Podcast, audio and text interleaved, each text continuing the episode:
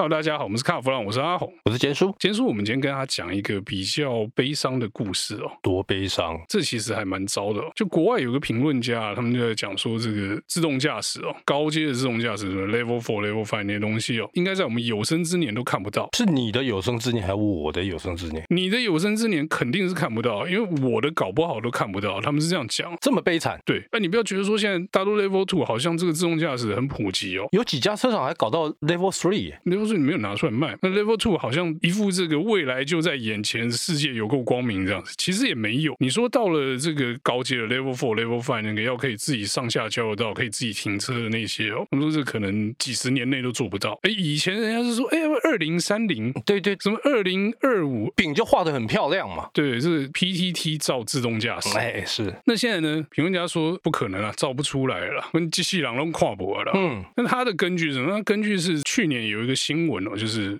福斯跟福特跟一家。做自动驾驶的新创公司终止合作，本来他们投了很多钱啊，这个事情你不是有研究过？是阿红刚刚提到那一家公司叫 Argo，然后它是二零一六年成立的哦。那当然，他们创办人的背景呢，他们都有自动驾驶的背景。那结果呢，福特在二零一七年他说好，我投你十亿美金，那不错啊，不错嘛，对不对？五年然后投你十亿，合理嘛？福斯看到了，我也来分一杯羹，就没有想到一直烧钱啊。结果福特说，我决定了，我要跟你切割了，因为我北掉。福特赔多少钱？你知道？福福特在去年的财报上面，他赔了八点多亿的美金，不是也赔啊？刚刚讲的那家 Argo 本身是在做什么？他就是做摄影机、雷达、光达，而且他们的目标不是 Label Five。只是 level four 而已，你看，他只是 level four 都已经做不下去了，那其他那边喊着要做 level five 那边怎么办？我觉得他们东西做不出来哦，绝对不是什么感测器的问题啊，应该是核心的这个控制程式的问题嘛。对，大家都觉得说自动驾驶以后的终极的梦想就是我上车说，哎，我要回家，他车就自己载你回家，跟火计一样。为什么我刚刚说是核心的运算问题？大家如果有用 Siri 就知道，它的跟你对话的东西，它并不是在手机上面完成，它在云端计算完成，所以你是连联网传过去传。回来，你在车上如果要能办到，哎，Siri，冷气帮我调两度，然后不要丢到云端去运算，车上那一颗电脑要有多强大？那倒也是哦，手机现在算够强了，它仍然要丢到云端去做这些事情。所以就代表说，这个运算其实没有想象中那么简单了、那你说导航算个路径可以啦，导航算个路径算什么？它是在已知的图资上面帮你计算最短路径，在这个简单的运算可以在车机或者是手机上面这个导航可以做嘛？那可是你说，哎，叫手机去看说前面那个车接下来它怎么转，然后你在上高速公路的时候进了匝道要加速到从六十加速到一百，然后从外侧慢慢切到内侧，然后开到这个要下匝道之前再从内侧。切到外侧慢慢下来，然后出闸道要减速，这个事情有多复杂？非常复杂。然后呢，你再想一件事情哦，你可以上高速公路开 ACC 嘛，开 ACC 轻松嘛，你切到这个中线内线 ACC 开下去，你就自己跟着前车跑嘛。那个 ACC 是你手动切的，什么时候要开始 ACC 呢？你什么时候要开始加速？有很多这种细微的判断，都是目前我说做不到，一定有厂商跳出来说哦，没有，我们的可以做到。那你有办法保证每一台车都做到，然后不出车祸嘛？一方面就是这个事故，另一方面就是这个判断的准确度，还有这个判断的难度。那我记得很久以前哦。我忘记去哪个车展，就看了一个车载电脑的厂商，他是供应商，他不是有名字挂出来大家认得的那一种。他展出来的东西像一颗很大的方块，大概有点像装安全帽的箱子了。OK，好。然后呢，就是一个实心的箱子，还很重，不给搬的。他说这个是我们最新的水冷的运算系统。车载专用，所以车子要放这一颗四方体，对。然后他说这个就是最先进的各种判断，什么什么什么的。嗯，那你这这颗这个立方体可以做到什么地步呢？嗯，哦，这个可以对应现在说的 Level Two，不过那很久以前的啦。OK，那是那就是在这个 Level Two 还没普及的时候了。所以那个时候都用用喊的，对不对？没有，就那颗球那么大，它只能 Level Two 而已。OK，那你说用什么？哎，什么这个半导体的那什么摩尔定律？现在应该过了十年吧？那个球应该剩一半大，但是大概变成三十乘三十乘三十了。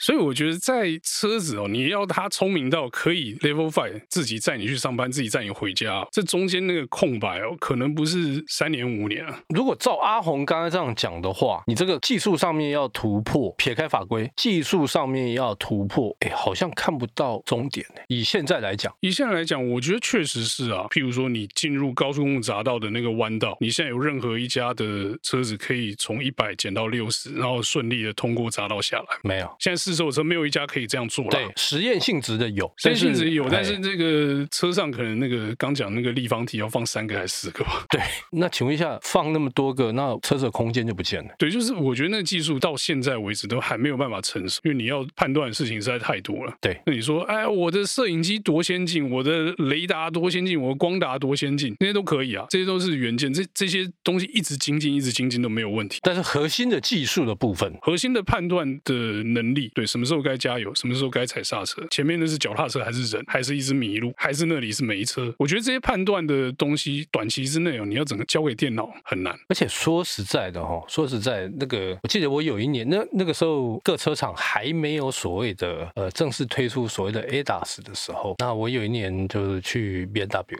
然后坐了他们一台实验车，他们那时候在发展 ADAS，然后上了德国的高速公路，他那个时候可以是可以做到，已经可以做到啊、呃，比如说下交流道啦，那个刚刚阿红提到的这个减速啦，什么变换车道啦什么的，但是你知道它的仪器有多大吗？就刚好在副驾，就跟我讲那个 Cube 差不多大吧？没有，更大。它就整个副驾驶座已经不见了，完全没有空间，它全部摆机器，可能不止那个机器啊，它可能还有一些记录的仪器啊，毕竟是实验车啊。对对对，大家就可以想象，那不是可以藏在什么仪表台后面，或是这个行李箱里面弄一个什么换片箱的大小的东西没有？那个没有办法，那个事情没这么简单嘛。是，我觉得不能普及的原因哦，就是说他们说做不到的一个原因哦，我觉得有一个重点其实是交换率啊，就是说现在我开始有 Level Four、Level Five 车出来，那这些车子呢，它可能需要说，我不能只有。侦测旁边的车子，或者是周围多远的范围之内的车子，Level Four 跟 Level Five 可能都需要一个就是车联网，就是我可以知道隔壁车在干嘛的这个机能。那我刚刚讲的交换率就是，你只有一台车 Level Five，旁边的车都不理你，那没有用，那没有办法跟你沟通啦，车对车的沟通，车对车的沟通是没有。嗯，那你说要全面的有这种车的交换，我觉得你要车对车那个系统成熟。然后可能还要花十五到二十年的时间，才有办法让所有车上都有。那你才有办法说，我可以知道前面那台车，它等一下要下交流道，它要减速喽。你想想看，我们从有 ESP 很屌到现在，大家都要 Level Two，花了多少时间？差不多十五年。十五年。对，所以真的啊，不要说有生之年，有生之年听起来太惨。可能你驾照缴回去的时候，Level Five 的车都还没有办法普及啊。我觉得不要说 Level Five，Level Four 就好。可能我驾照缴回去的那一天，搞不好都还没出现。对，但是在路上少了三宝。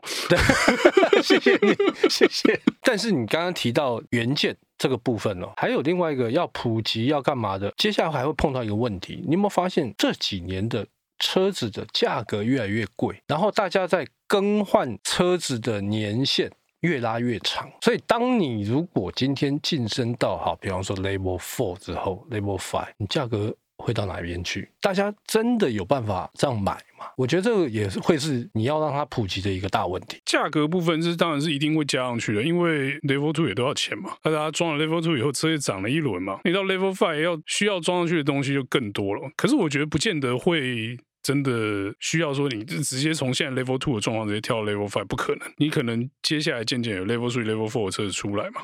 那如果那时候硬体够快的话，搞不好 Level Four 到 Level Five 可以 OTA 啊，可以线上更新嘛。嗯，但是我觉得线上更新哦也是有限度啦。比如说你太老的车可能更新不了嘛，你没有某一些 Level Five 需要的元件的时候，你更新了也没用，你的车还是不能 Level Five 这样子。回到我刚刚讲的那交换率的问题，始终普及就是要花一些时间。对，然后你要到上高速公路就放双手自己开，然后下高速公路自己开回家，这个可能要等到路上的车。九成或是百分之九十五都是这样的时候，你才有机会。那那个我觉得还早，真的还早，真的我觉得我好像也看不太到。所以我要把希望寄托在我女儿身上。你有没有看你的孙子？我我我孙子的时候哈？以前讲什么二零五零全自动，干嘛可怜？现在看起来不太可能，不太可能，因为剩下没几年。好，那我们今天有关这个自动驾驶不可能实现的故事呢，就到这边告一段落。谢谢大家收听，谢谢。